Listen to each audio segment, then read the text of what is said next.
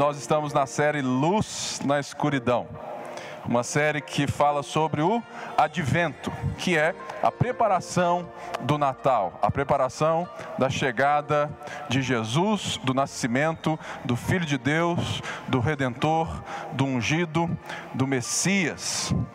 E nós vamos hoje falar sobre os versos 6 a 8 de João 1, sobre o testemunho e a pessoa de João Batista. Portanto, eu quero ler João 1:1 até 1:8 e daí eu faço as minhas introduções. Mas antes quero é, pedir a Deus que nos dê graça, favor, neste momento, é, e que a gente possa expor a palavra com coragem. Amém? Senhor Deus, muito obrigado por essa manhã. Ó, oh, essa noite também. Vice de pastor é brincadeira, né? Senhor, muito obrigado. Que eu estava ali ouvindo o Guedes, lembrando de 21 anos atrás, quando o pastor me chamou para falar na frente, eu morri de medo. E eu estou aqui de novo, Senhor, para falar do Senhor, da visão do Senhor, da palavra do Senhor, para ser uma voz para cada um que está aqui e para todos aqueles que receberão daqueles que estão aqui. Por isso, nos ajude também, porque hoje é dia de ceia e dia de prestação de contas. Te peço, em nome de Jesus, e todo o povo de Deus disse: Amém e Amém. Eu me lembro, irmãos, que eu tinha 17 anos, 25 quilos a menos, né? era bem mais fácil, né? mas era muito pior, porque é, naquela época eu não tinha Débora, Henrique, André e Luísa. Né? A vida era tão chata sem eles. E agora Deus me deu, a gente está aí, né? Já doido para ver a minha Lulu. Daqui a um mês ela nasce. Se Deus quiser, ela vai ser linda igual o pai, né? É, todo mundo fala igual a mãe, né? A gente tem que mudar um pouquinho, né? Igual o pai celestial, né? Beleza. E eu me lembro é desse dia, nós estávamos em Itajubá, eu, menino recém-crente, sabia nada, gente, nada de Bíblia, nada, nada, nada. Pastor Sandro, meu, é, é, ali meu pai na fé, eu tinha, né, eu era um doido, varrido, tinha acabado de vir né, para Cristo. Ele falou assim: Ô Filipão, amanhã você vai dar um testemunho na igreja. Eu, um cara muito né, respeitoso, falou assim: se eu falar não para ele, né, assim vai pegar mal. Mas um gago, falei assim: puxa vida, vai ser o primeiro e último da minha vida, porque ele vai ver que eu não dou conta e nunca mais vai me pedir um troço desse. Irmãos, eu suava, mas eu suava, de terno ainda, né? E tudo mais. Naquela época a gente eu tinha terno na igreja e tudo mais. Hoje a gente vem de short, né? Chinelo. Tá ótimo, gente. Não tem nenhum problema. Você está lindão, irmão. Você está lindão. Se eu um dia vim de short, assim, o Pipe entendeu a fé, né? Que tá tudo tranquilo, né? E tudo mais. Ainda mais que nós somos de Recife, né? A ponte vem de Recife, então você pode vir de chinelo, tudo mais, blusinha, regata. Não tem nenhum problema, né? Que nós somos igreja praiana, né? Então, de boa. E eu me lembro ali, suando frio e tudo mais, de repente eu pego no microfone e começo a falar. E quando eu vi, já é, é, tinham sido 15, 20 minutos e eu. Deu tudo certo. Tudo mais. E aquilo foi tão marcante é, para mim que eu fui entendendo ao longo de toda a história minha é com Cristo o que é o verdadeiro testemunho. Porque muitas pessoas entendem o testemunho como algo que eu falo sobre como Cristo me salvou. E infelizmente nós estamos acostumados a algo muito verbal, a uma fala E muitas vezes é um testemunho, não é verdade? Que fala assim: olha, meu nome é Luiz Felipe Pires Pinheiro de Lima, eu tenho 38 anos, tenho 15 anos de casado com a Débora, três filhos, Henrique, Henrique André e a Lulu e tudo mais, e eu era pobre, perdido, sem Deus e sem Jesus, perdi todo o meu dinheiro, né? Bebi e tudo mais, saí de casa e encontrei Jesus e ele me salvou e me deu tudo de novo. Amém. Irmãos, esse testemunho, ele é incompleto, incoerente e herético. Porque ele está com foco não apenas na salvação de Jesus, mas na restituição de um bem, de uma cosmovisão, de uma visão de mundo totalmente equivocada sobre o cristianismo que é, então quer dizer que eu tenho que testemunhar daquilo que Deus me dá, porque Deus tem para todo mundo as mesmas benesses materiais que eu então estou aqui dizendo. E eu fui lendo e lendo, lendo, e quando eu me deparei com João 1, 6 a 8, eu me lembrei dessa história. Porque hoje eu quero falar com você sobre o verdadeiro testemunho de um homem que não apenas transforma a nossa fala, mas transforma o nosso caráter e a nossa maneira de ver a vida. Diz assim, João 1, 1. No princípio era aquele que é a palavra. Ele estava com Deus e era Deus. Ele estava com Deus no princípio. Todas as coisas foram feitas por intermédio dele. Sem ele, nada do que existe teria sido feito. Nele estava a vida e esta era a luz dos homens. A luz brilha nas trevas e as trevas não a derrotaram. Surgiu um homem enviado por Deus chamado João ele veio como testemunha para testificar acerca da luz, a fim de que por meio dele todos os homens crescem. Ele próprio não era luz, mas veio como testemunha da luz. João escreve de uma forma muito inteligente, porque nos primeiros cinco versos que nós vimos no culto passado, João diz: quem é a luz, quem é a vida, quem é a palavra, quem é aquele que vem de uma forma pessoal, intencional, voluntária, aquele que deixa toda a sua glória para nos resgatar. João não anuncia Jesus a partir do nascimento natural de Maria, mas João anuncia Jesus glorioso, deixando a sua glória vindo dos céus, como Deus, como parte da Trindade Santa, como aquele que criou todas as coisas, do nada, como aquele que fez o tempo existir, a matéria existir, esse é o nosso Senhor Jesus.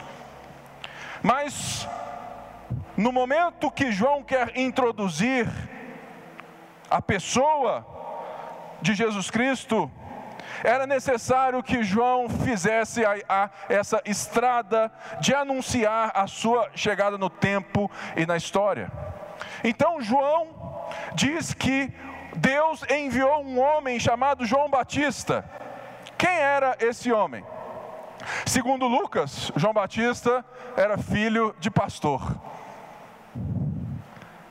Porque ele era filho de Zacarias, um sacerdote levita, que recebeu o chamado do anjo Gabriel no templo, quando ele estava servindo incenso no templo em Jerusalém. Ele ficou mudo, e somente quando João vem que ele fala e diz: O seu nome vai ser João.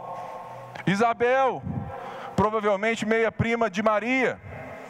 Ou seja, naturalmente esse João Batista era um levita. Ele tinha toda a história, ele nasceu na casa de pastor. Se você é filho de pastor, você sabe o que é ser filho de pastor, né, Juninho?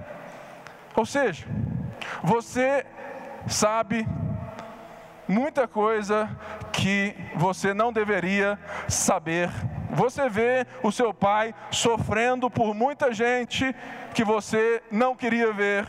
Você vê seu pai deixando muita coisa que ele não poderia deixar, mas você vê o seu pai se alegrando em um ministério que é a melhor coisa do mundo. Certa vez viraram para um homem muito famoso, Billy Graham, e falaram assim: Nós queremos que você seja presidente dos Estados Unidos da América. E ele falou assim: Eu não vou me rebaixar a tal cargo. Eu sou um ministro do Evangelho. Ou seja, irmãos, Zacarias, ele cresce nesse mundo que tem as belezas de Deus, do ministério, do pastorado, do sacerdócio, do, auxílio, da adoração, mas ele também cresce nas encrostas religiosas que tudo isso vem né, em volta de nós, que todos aqui, né, tipo, a gente sabe disso. Portanto, esse homem era um homem totalmente diferente, porque em algum momento ele, ele se separou desse sistema todo. E ele foi chamado por Deus do deserto. E o deserto tem uma coisa muito importante na Bíblia, porque no deserto Deus prova. Não prova para, para que você seja destruído, mas prova para que você seja transformado. O povo de Israel foi provado no deserto, construído. Jesus foi tentado no deserto.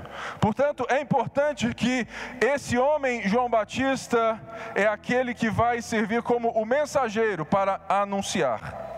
E naquela época, João usa isso muito bem, porque quando um rei chegava ou estava vindo visitar qualquer lugar, eles enviavam mensageiros e engenheiros. Olha essa frase do Carson. Quando. Não, pode ser. Ah, essa. Quando um rei ia visitar uma província, mandava seus engenheiros à frente, a fim de abrir estradas e colocar essas vias em boas condições para o rei passar. Ou seja, quando Deus estava vindo ao mundo, quando o Verbo veio se fazer carne, João era esse engenheiro que gritava: do deserto, do Jordão, vindo lá do deserto, falou assim: arrependei-vos, arrependei-vos, fazei um caminho reto ao Senhor, porque justamente o rei estava chegando e o seu caminho tinha que ser aplainado. Portanto, quando João vem, é aquilo que o Carson diz. Agora você pode pôr essa do Carson. A palavra em quem é inerente a vida, que é a luz dos homens, foi primeiro manifestada na arena pública da história, quando um homem enviado por Deus deu testemunho dela. João, então, é a ponte entre o Antigo Testamento e o Novo Testamento. João é o último dos profetas. João é o último da parábola de Jesus que diz que um homem arrendou as suas terras e mandou os seus empregados receber do ganho dela, mas aqueles arrendatários bateram, expulsaram os seus empregados. João foi o último empregado dessa parábola a ser batido, destruído, aniquilado, porque no reino dos homens nós não queremos qualquer interferência de Deus. Então, nessa mesma história, Jesus diz que ele envia seu filho, e eles, ao saber que o filho estava vindo, falam assim: vamos resolver isso novo, sabe? Se vamos matar o filho, aí a terra fica para nós. Foi isso que aconteceu com nosso Senhor Jesus. Então, João, aqui, vai falar a respeito de João Batista e do seu testemunho. Se você ver nesses três versos de João 1, 6 a 8, a palavra-chave, a palavra importante a ser estudada no grego e tudo mais é a palavra testemunhar, testemunha, porque ela acontece três vezes em três versos. Logo, você vai dar um Google nessa palavra e você vai encontrar o que é testemunha na Bíblia. E pasmem, a palavra testemunha na Bíblia é a palavra martírio.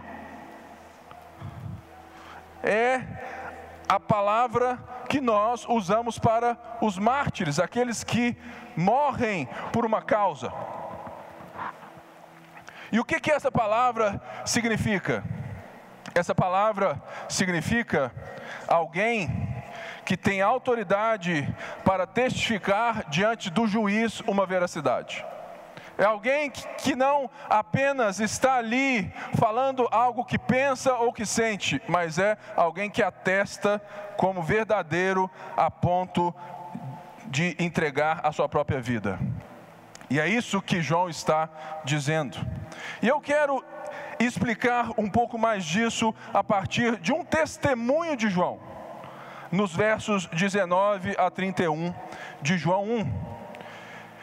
Este foi o testemunho de João. Quando os judeus de Jerusalém enviaram sacerdotes e levitas para lhe perguntarem quem ele era, ele confessou e não negou, declarou abertamente: Não sou Cristo. Perguntaram-lhe: Então, quem é você? É Elias? Ele disse: Não sou. É o profeta? Ele respondeu: Não. Finalmente perguntaram: Quem é você? Dê-nos uma resposta para que a levemos àqueles que nos enviaram. Quem diz você acerca de si próprio? João respondeu com as palavras do profeta Isaías: Eu sou a voz do que clama no deserto. Façam um caminho reto para o Senhor. Alguns fariseus que tinham sido enviados interrogaram-no: Então por que você batiza? Se não é o Cristo, nem Elias, e nem o profeta. Respondeu João, verso 26. Eu batizo com água, mas entre vocês está alguém que vocês não conhecem. Ele é quem vem depois de mim, e não sou digno de, de desamarrar as correias de suas sandálias. Tudo isso aconteceu em Betânia, do outro lado do Jordão, onde João estava batizando. No dia seguinte, João viu Jesus aproximando-se e disse: Vejam, é o Cordeiro de Deus que tira o pecado do mundo. Este é, aquele a quem eu me, este é aquele a quem eu me referi quando disse: Vem depois de mim um homem que é superior a mim, porque já existia antes de mim. Eu mesmo não o conhecia, mas por isso é que vim batizando com água, para que ele viesse a ser revelado. Aqui nós temos a ação de João em testemunhar daquilo que nós lemos em João 1, 6 a 8, que é o seu propósito. Primeira coisa que nós vamos ver é que veio uma comitiva de Jerusalém. Os donos da religião, eles tinham que cuidar, porque direto acontecia homens famosos, homens que vinham do deserto e com vários discursos, se proclamando até mesmo o Messias, o ungido, aquele que Israel esperava para libertar-se das mãos de Roma. Portanto, os sacerdotes, sempre que tinha um burburinho, eles iam verificar. E João estava bombando, porque ele estava chamando o povo ao arrependimento. E as pessoas estavam sendo batizadas. Portanto, quando chega, eles perguntam. Porque certamente eles sabiam da história de João, da história de seu pai. Talvez até mesmo eles não entendiam por que, que esse cara não era um dos nossos. E uma das coisas que eu quero dizer hoje são duas visões que precisamos aprender com João Batista na sua resposta. A primeira delas é a visão particular que João tinha de si mesmo.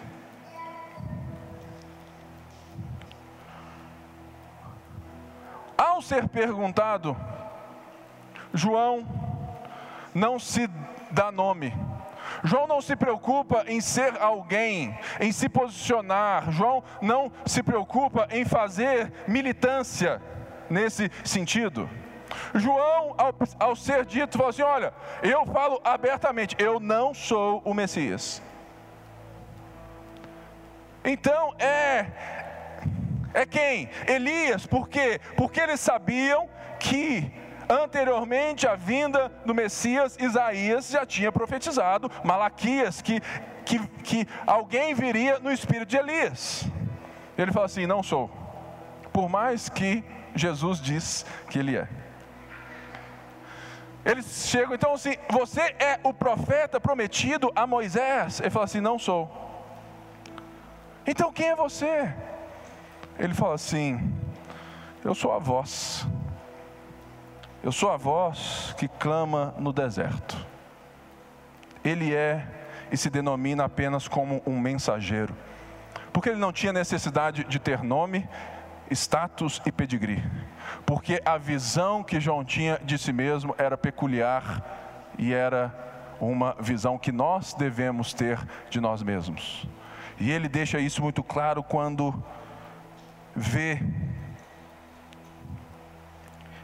e responde sobre Jesus e diz: Olha, aquele que vem depois de mim, eu não sou digno de desamarrar as correias de suas sandálias.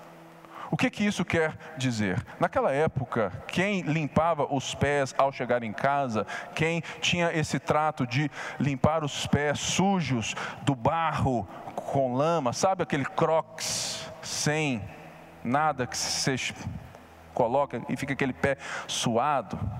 Sabe aquilo? Esquisito?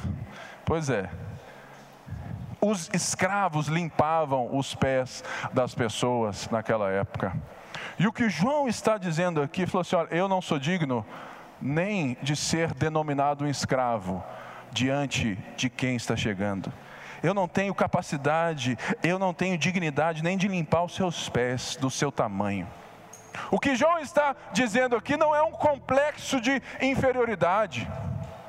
João não está aqui se diminuindo em valor existencial humano. João não está aqui dizendo, ó vida, ó azar, o que fizeram isso. Ou seja, João não está dizendo aqui que ele é o cocô do cavalo do bandido. Não. João está dizendo que diante daquilo que ele enxerga e de quem ele é a voz, não interessa para ele ser definido se ele não for definido por, por aquele que ele anuncia. Portanto, ele anuncia algo que é maior que ele e que define quem ele é.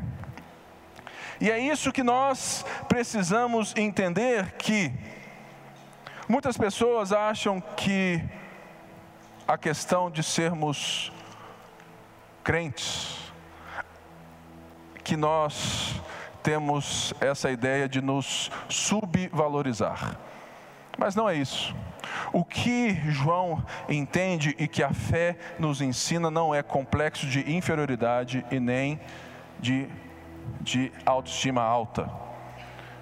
Por quê? Porque tanto aqueles que se acham, quanto aqueles que não se acham, eles bebem da mesma fonte, que é a fonte da comparação.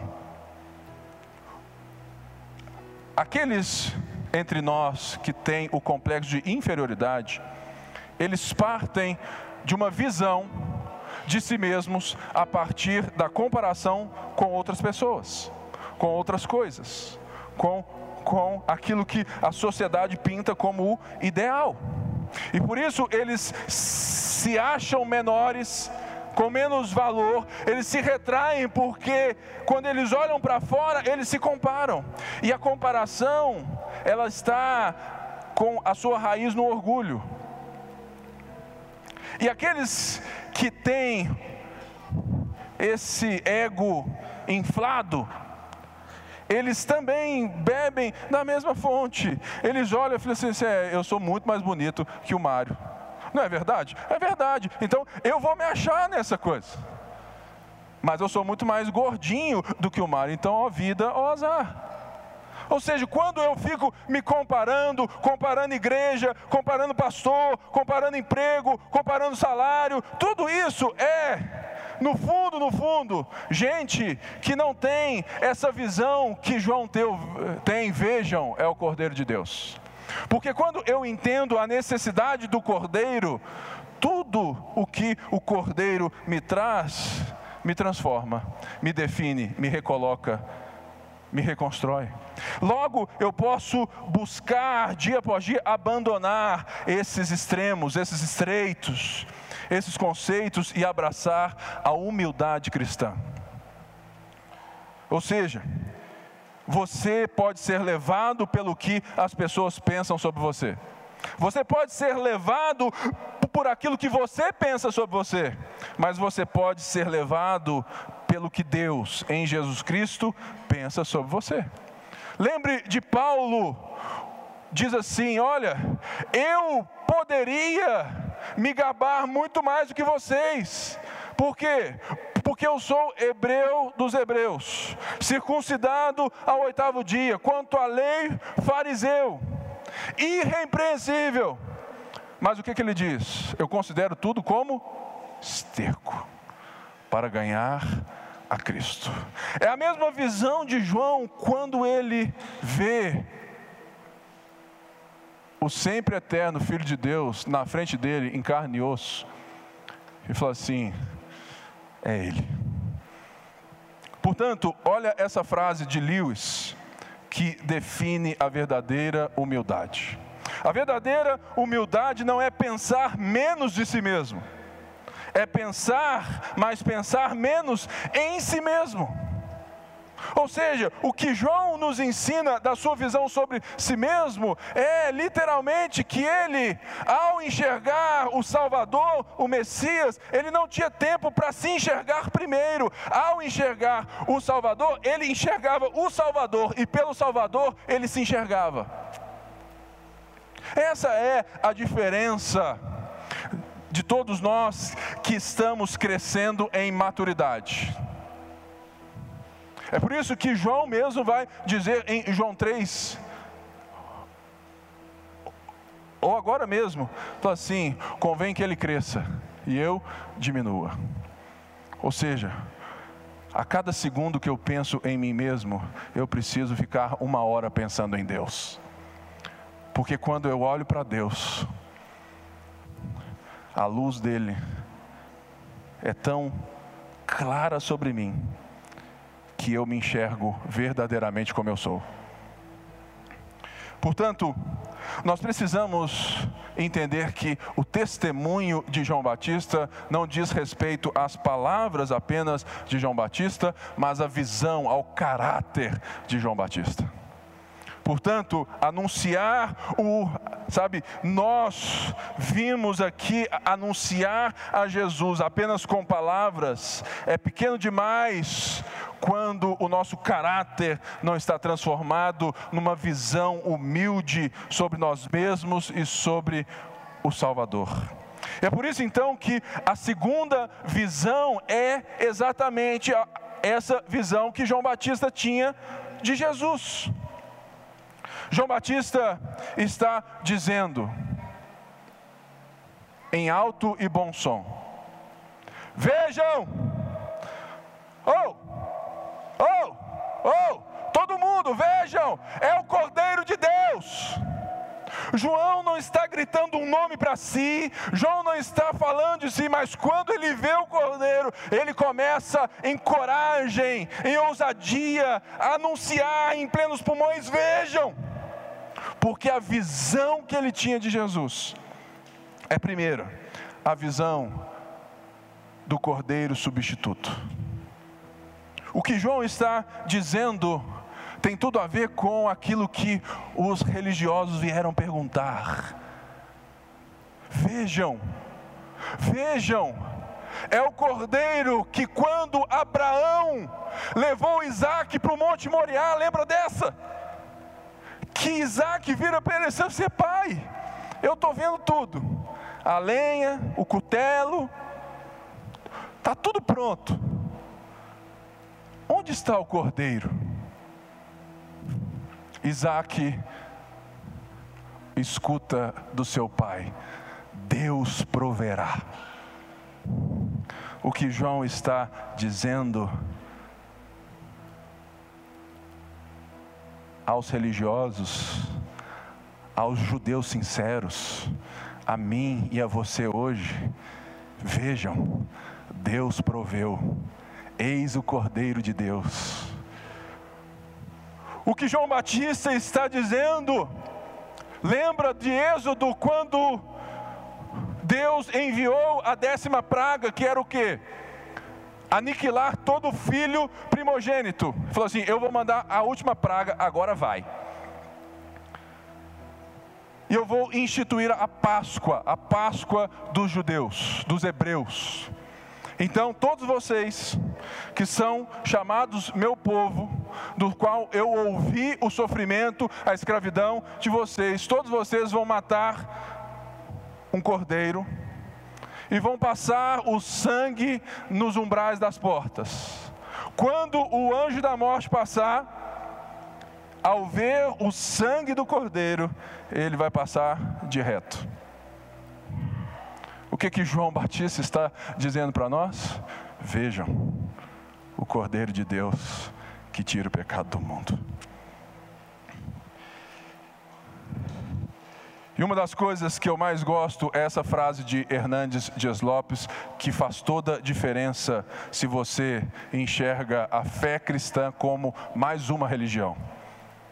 Aqui está a grande distinção entre a fé cristã e as religiões do mundo. Nas religiões, o ser humano providencia sacrifício para seus deuses. No cristianismo, Deus providencia o sacrifício para o ser humano. Jesus é o Cordeiro de Deus. Ele foi preparado por Deus, ele foi enviado por Deus, ele veio da parte de Deus. Ou seja, irmãos, só vale a pena estarmos aqui vivendo em santidade para Jesus, em veracidade, em fidelidade, tendo Jesus como a nossa vida, se você enxergar verdadeiramente quem Jesus é. Porque se Jesus for um guru, um bom mestre, um bom homem para você, você não é diferente de ninguém. Mas quando você enxerga essa visão que João tem de Jesus, de que nós precisamos nos arrepender para tê-lo, porque Ele é o enviado de Deus para nos tirar desse lamaçal, desse caos. A sua vida ganha uma nova perspectiva, uma nova, sabe, é uma nova motivação, porque você percebe que não é pela sua força, pelo seu esforço, mas Deus veio até nós. O Verbo se fez carne e tabernaculou entre nós. Mas esse sacrifício substituto, ele não é apenas substituto mas ele é substituto e voluntário. Olha só o que Jesus fala de si mesmo em João 10. Por isso é que meu Pai me ama, porque eu dou a minha vida para retomá-la. Ninguém a tira de mim, mas eu dou por mim, eu dou por minha espontânea vontade. Tenho autoridade para dá-la e para retomá-la. Esta ordem recebi de meu Pai. O que João está testemunhando para nós é que aquele homem, ele não apenas é Deus que veio ao mundo, nasceu como homem, 100% homem, 100% Deus, se entregou naquela cruz por amor ao Pai, mas ele faz isso voluntariamente. Lembrem do jardim do Getsemane? Jesus, nas últimas horas de vida suando como sangue de aflição, e o Pedrão lá, ó, roncando, os discípulos dormindo. E ele ia lá e falou assim: oh, vocês não conseguem ficar nem uma hora orando comigo? E já no raiar do dia, Jesus acorda e fala assim: é chegado a minha hora, vamos que vamos. Jesus estava voluntariamente acordando eles para se entregar nas mãos dos religiosos e romanos. Porque ele se dá voluntariamente. Ele tem o universo nas suas mãos. E ele faz tudo o que o Pai faz e ele ama o Pai de tal forma. E a pergunta que eu te faço: se eu entendo então a humildade cristã a partir de João Batista, porque ele enxerga o Cordeiro de Deus que é superior a ele, porque existia antes dele. Aí vale lembrar João 1, de 1 a 5. Ele estava com Deus, ele era Deus, todas as coisas foram criadas por meio dele. qual que é o resultado disso na nossa vida? Qual que é o resultado dessas duas visões de João? O resultado é esse aqui, ó. Coragem de testemunhar. Sabe por quê, irmãos? Porque João é aquele que pode falar os versos do apóstolo Paulo em Romanos 1. Não me envergonho do evangelho, porque é poder de Deus para a salvação de todo aquele que crê. Aquilo que João fez, a visão que João tinha de si mesmo, por causa da visão que ele teve do Cordeiro ao ser enviado por Deus como um mensageiro, como um engenheiro, para aplainar, para preparar, para estender o tapete vermelho, falar assim: está chegando o cara. Não retraiu João, não botou João em casa, trancado, não trouxe medo a João, mas trouxe coragem coragem de estar no deserto além Jordão, gritando a plenos pulmões e vivendo na sua vida. É por isso que é importante que a gente entenda que o Natal, querido, é uma das maiores oportunidades que nós temos de não apenas gritar a plenos pulmões, mas em mostrar para pessoas que talvez nunca vão se abrir para a fé. Por quê? Se existem duas datas ainda no calendário ocidental que o cristianismo tem voz, é a Páscoa e o Natal. E a gente fica preocupado se pode árvore de Natal ou não. Põe uma árvore bonita na sua casa, enche de bola, enche de luz, traz a família, traz todo mundo, anuncia. Para de ser religioso achando que, ah, não, porque lá atrás o pinheiro era feito para íris, Oseu já esquece disso, ninguém sabe disso. E você fica lembrando de coisas que, sabe, ninguém sabe, não tem, sabe, não tem nenhum poder sobre isso. E você perde a coragem de fazer mais do que orar na hora da ceia natalina e entregar uma Bíblia de presente. Sabe por quê?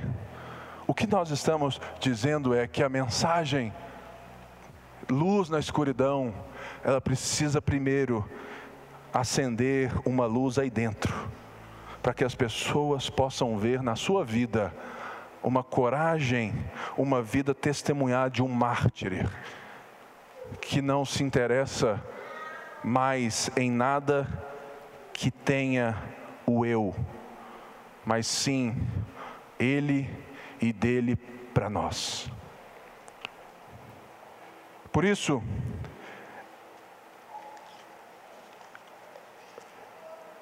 essa frase que eu é, trouxe aqui, que diz que o pensamento é que ser tocado pelo testemunho de Jesus coloca a pessoa no serviço de testemunha.